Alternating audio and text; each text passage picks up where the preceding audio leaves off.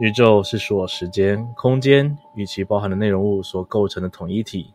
我们居住的地球只是宇宙星球的亿万分之一，但在我们所认知以外的世界，还有更多的未知隐藏在世界黑暗的角落，等待人们的探索。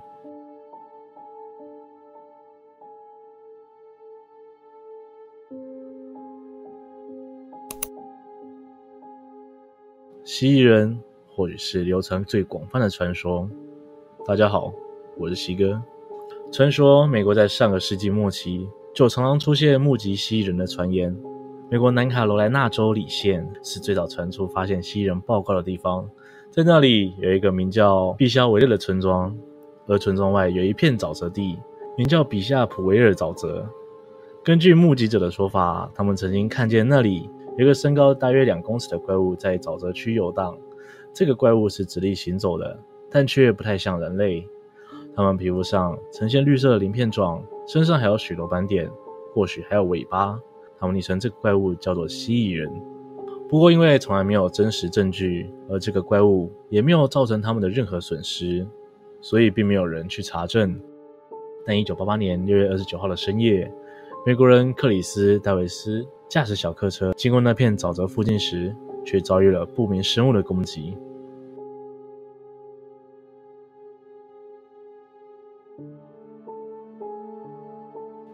根据戴维斯的描述，那天晚上他下班回家，开着车经过沼泽附近，但轮胎却突然爆胎了，他只好停下来换轮胎。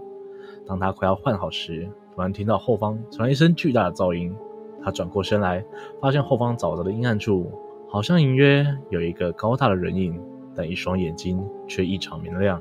他原本不以为意，但他突然意识到，这个怪物是朝着他跑过来的。他肾上腺素狂飙，以最快的速度换好了轮胎，并且立马跳上汽车。就在他手上切门的那瞬间，嘣！一股力量撞击他的车窗玻璃。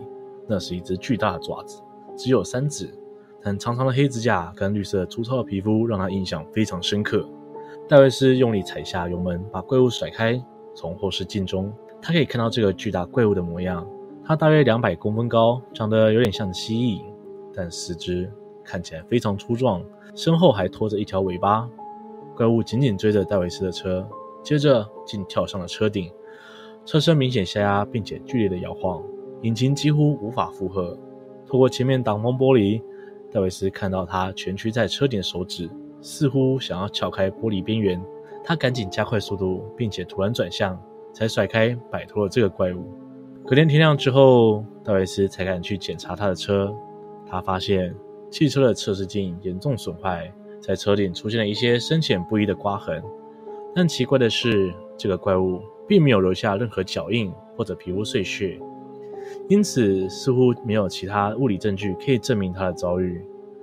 这起庞大蜥蜴般生物的目击，以及停在靠近沼泽的汽车上发现不寻常刮痕和咬痕的案件不止这一起。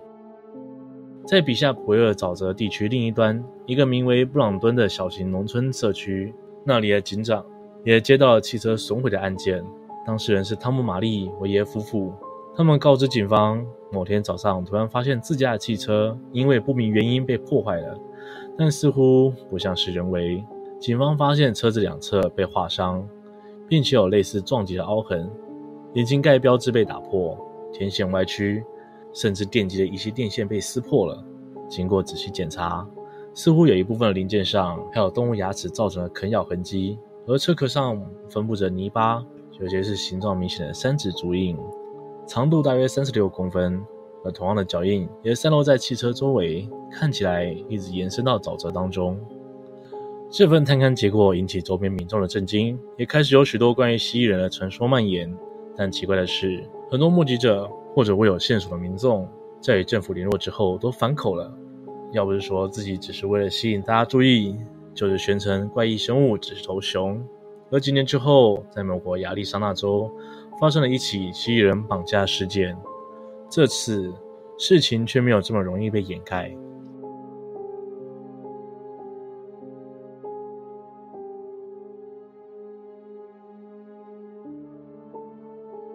西元两千年三月，美国亚利桑那州一名叫做安吉的女子，声称自己曾经遭到一群有组织且高智商的类人怪物绑架，虽然这不是美国第一起发生的外星人绑架案，但安吉只记得在他失去意识之前，看到了几只直立行走的巨大爬虫类。当安吉准备掉头逃离现场时，他突然被挤晕了。朦胧中，他看到一张张蜥蜴的面庞正盯着自己。接下来的事情他一件也不记得，只记得自己的记忆里面多了一大段空白。经过催眠回溯，他才渐渐了解到自己究竟经历了哪些事情。每次催眠回溯的疗程，安吉都是在尖叫中醒来，而他在催眠中诉说的经历，也让催眠师感到毛骨悚然。安吉说自己当时被带到某个很深的洞穴或者基地里面。以及看到数个大约身高两公尺以上的蜥蜴人在周围徘徊，并且用一种非常诡异的语言彼此交谈。安吉则是被粘在某种类似果冻的物质上，全身无法动弹。这些生物似乎包围着安吉观察，而且他们中绝大多数都身穿黑色长袍，只有其中两个是身穿白色长袍，且他们每个的长袍上都印有七个星星，围绕着一条弯曲的龙的大图案，诸如倒三角形。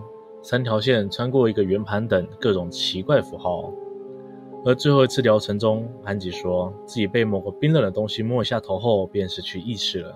此时，他也从催眠中醒了过来。安吉的经历太过真实，没有人知道这群高智商的类人怪物为什么要绑架他，又在他身上发现了些什么。甚至开始有人认为，蜥蜴人既然可以控制人类的脑波，那么会不会现在掌握世界局势的人？有可能是蜥蜴人伪装而成，正在操控着人类的政治、经济、科技的发展呢？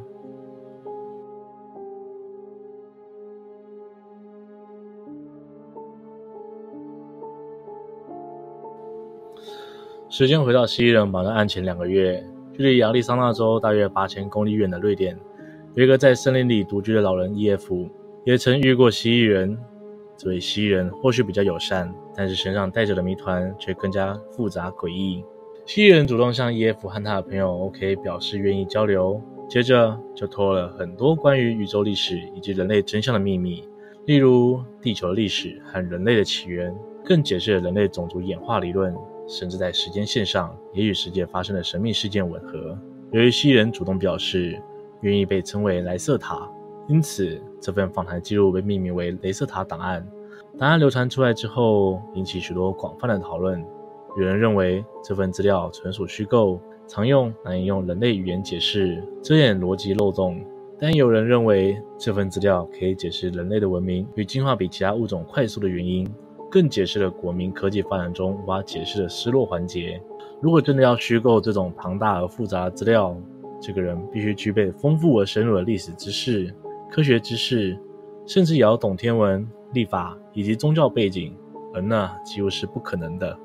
有趣的是，莱斯塔档案中提到蜥蜴人飞行器的标志，其中最常见的标志是一个弯曲的龙形，外面围绕着七颗白色星星。